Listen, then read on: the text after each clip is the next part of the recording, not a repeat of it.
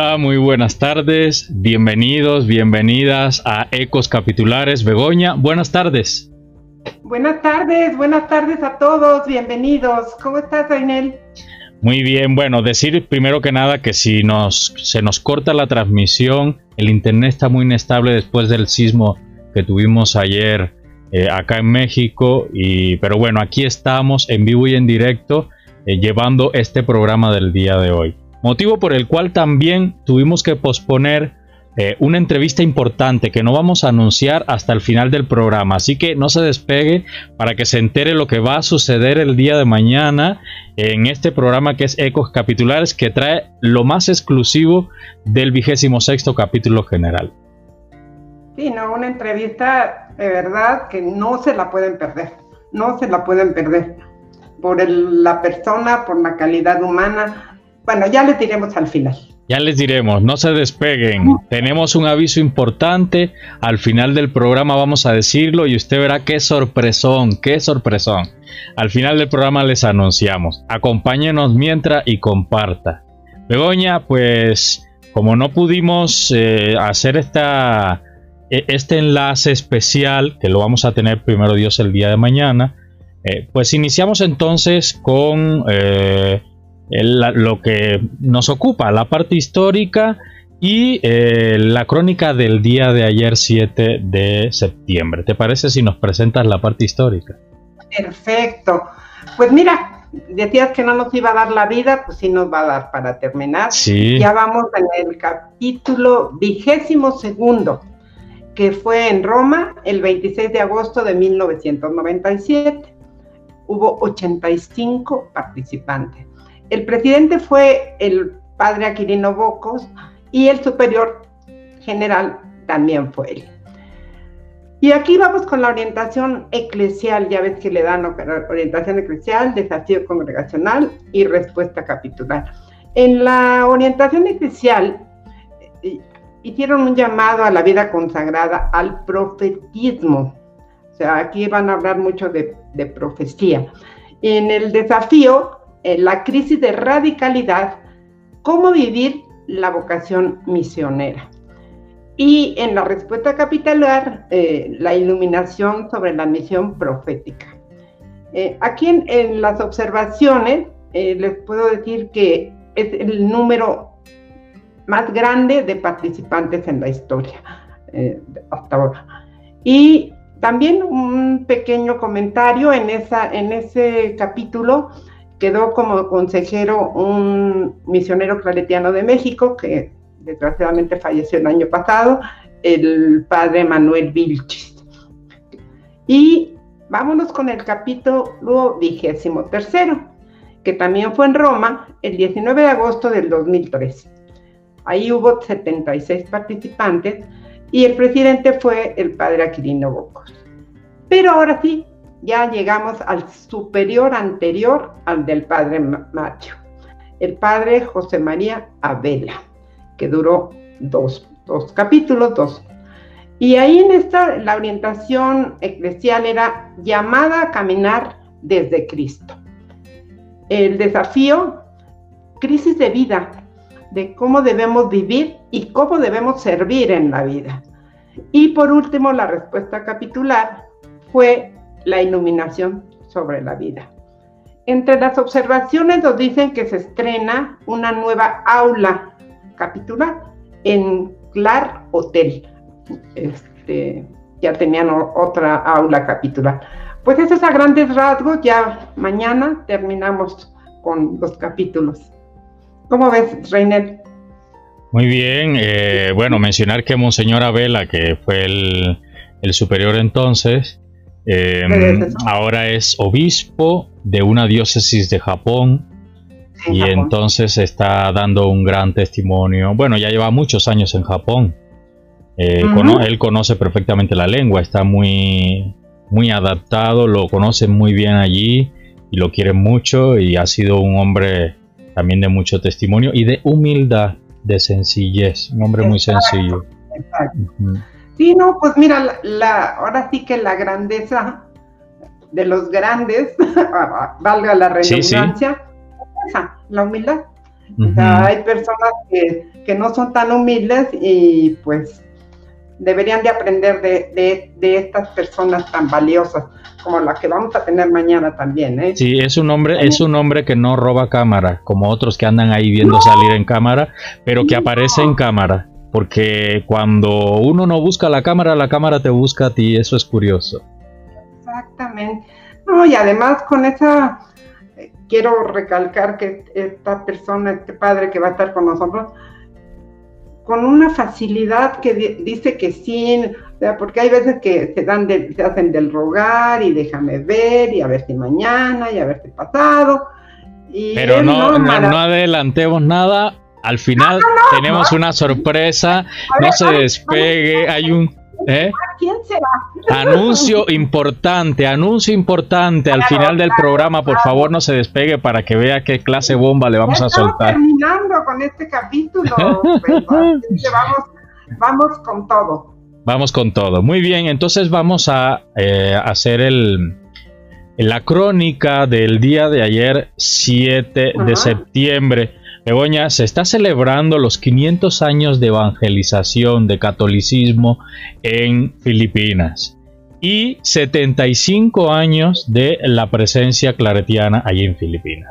Entonces el día de ayer estuvo coronado por este júbilo, por esta celebración. Ya saben, los hermanos filipinos fueron los que eh, destacaron, aparecieron más, prepararon momentos lúdicos. Eh, hubo mucha presencia en la oración, en la misa fueron los que animaron este día de ayer, celebrando los 75 años de presencia eh, claretiana, que 75 eh, años se dice fácil, pero eh, ya es un trabajo de arraigo ahí, ¿eh? Arraigados y audaces. Arraigados y audaces.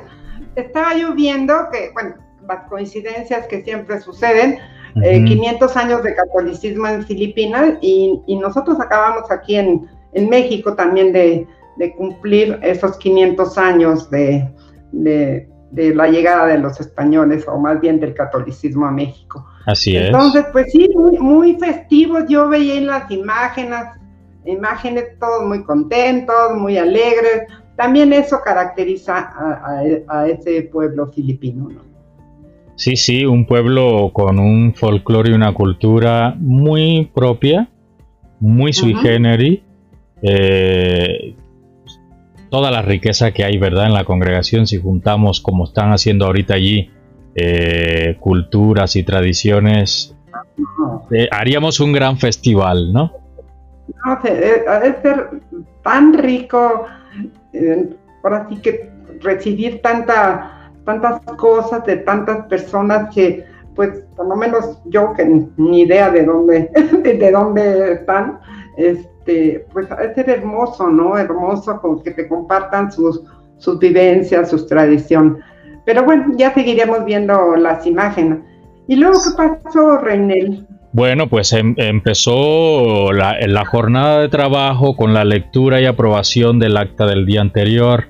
Recuerden que se va haciendo, se va construyendo esta acta a través de los trabajos grupales, luego se pone en común, se hace un vaciado, Allí mismo en el aula capitular se redacta el, eh, digamos el, acta, la conclusión del trabajo del día y al día siguiente se lee el acta y se aprueba. ¿no? Y eso va formando parte de todos estos documentos que van quedando como históricos y forman parte, van conformando parte de la Agenda 2027, que es cuando se termina este sexenio que acaba de empezar. Entonces, pues se leyó eh, esta acta, se aprobó por todos los presentes y eh, empezaron los trabajos que saben ustedes que eh, a veces son personales, pero siempre se termina con un trabajo grupal. En este caso son siete grupos los que se armaron, siete grupos en los que se trabajó especialmente el día de ayer el último, el séptimo diseño de los sueños capitulares. Entonces se les pidió a los padres capitulares en los siete grupos que elaboraran tres compromisos grupales para cada uno de los siete diseños del sueño congregacional. Los diseños tienen que ver con áreas, con dimensiones. Esperemos que el día de mañana podamos aclarar un poco esto en la entrevista. Eh, cada dimensión, cada área claretiana eh, está en un, en un diseño que se elaboró para este nuevo sexenio y eh, los diseños se elaboraron a raíz de los sueños que la congregación proyectó, ¿no? Y ahora llega, yo creo que esto que tú decías de los compromisos, pues es como que ya aterrizas, ¿no? Ahora, de todos estos sueños, eh, ¿qué podemos hacer realmente, ¿no? Porque, pues saben, soñar, ya dijimos que podemos soñar muchas cosas, pero hay que ver en la realidad qué se puede hacer, ¿no? Va a ser muy interesante que nos, que nos platiquen de esto. Y, también mucha labor de los que están haciendo la síntesis, ¿no? Un, trabajo tremendo. Sí, sí, eh, definitivamente las crónicas es algo que no se pueden eh, dejar de lado porque es, es un documento valioso para la memoria viva de la congregación y el que no conoce su pasado pues puede cometer errores en el futuro. El pasado ya lo hemos dicho, recalcado, repetido, el pasado nos dice para dónde tenemos que ir, ¿no? Y bueno, pues este último sueño fue, eh, más bien este último diseño que se presentó fue la formación inicial y permanente.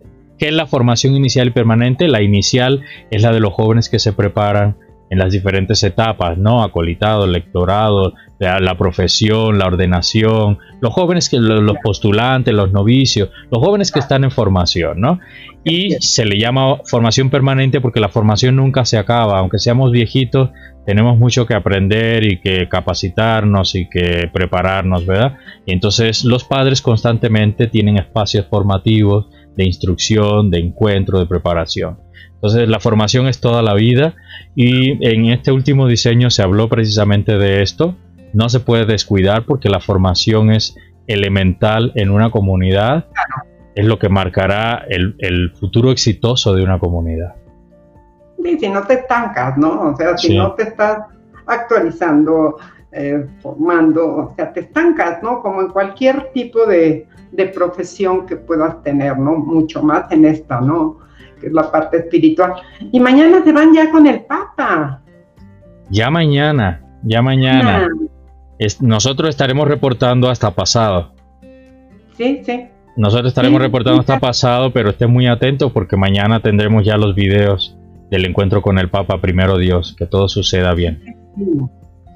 Sí, estos, estos días que faltan van a ser muy intensos para ellos y para nosotros, y espero que para ustedes que, que estén eh, participando con nosotros, que nos den sus comentarios y si tienen alguna duda, bueno, ahorita es cuando, ahorita es cuando.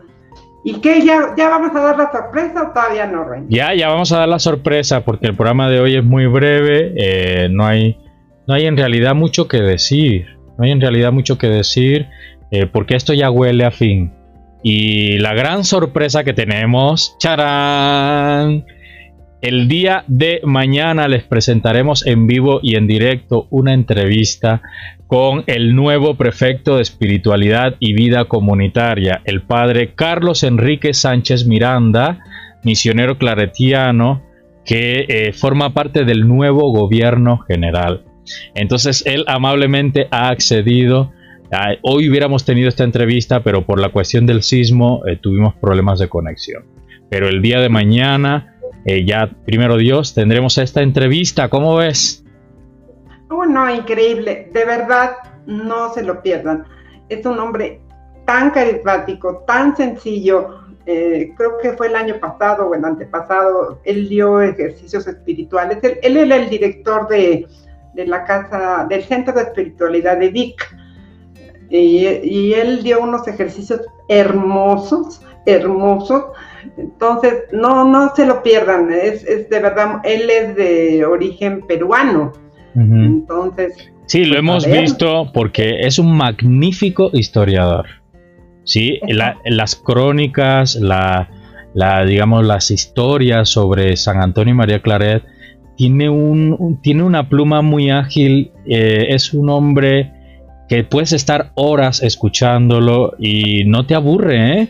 No te aburre, te, te, empapa con ese entusiasmo, te hace conocer a Claret. Yo no sé de dónde saca tanto dato, pero te cuenta cosas que no, se saben. De una manera tan, tan fresca, ¿no? Sí, de verdad no.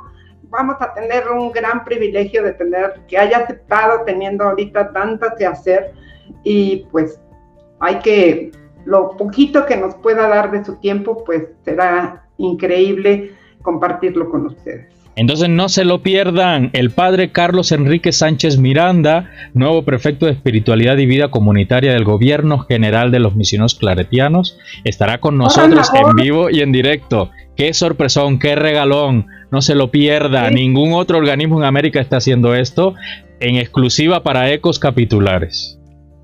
Sí, sí, muchísimas gracias. Y el padre René que anda ahí moviéndose, no allá, pero desde acá. Eh, de verdad agradecemos mucho este trabajo de equipo que, estamos haciendo y que estamos haciendo con ustedes los que nos hacen favor de ver. pues, mañana nos, pues mañana nos vemos. Mañana nos vemos, los esperamos con mucho cariño. Comparta, comparta por favor nuestra señal. Hasta luego.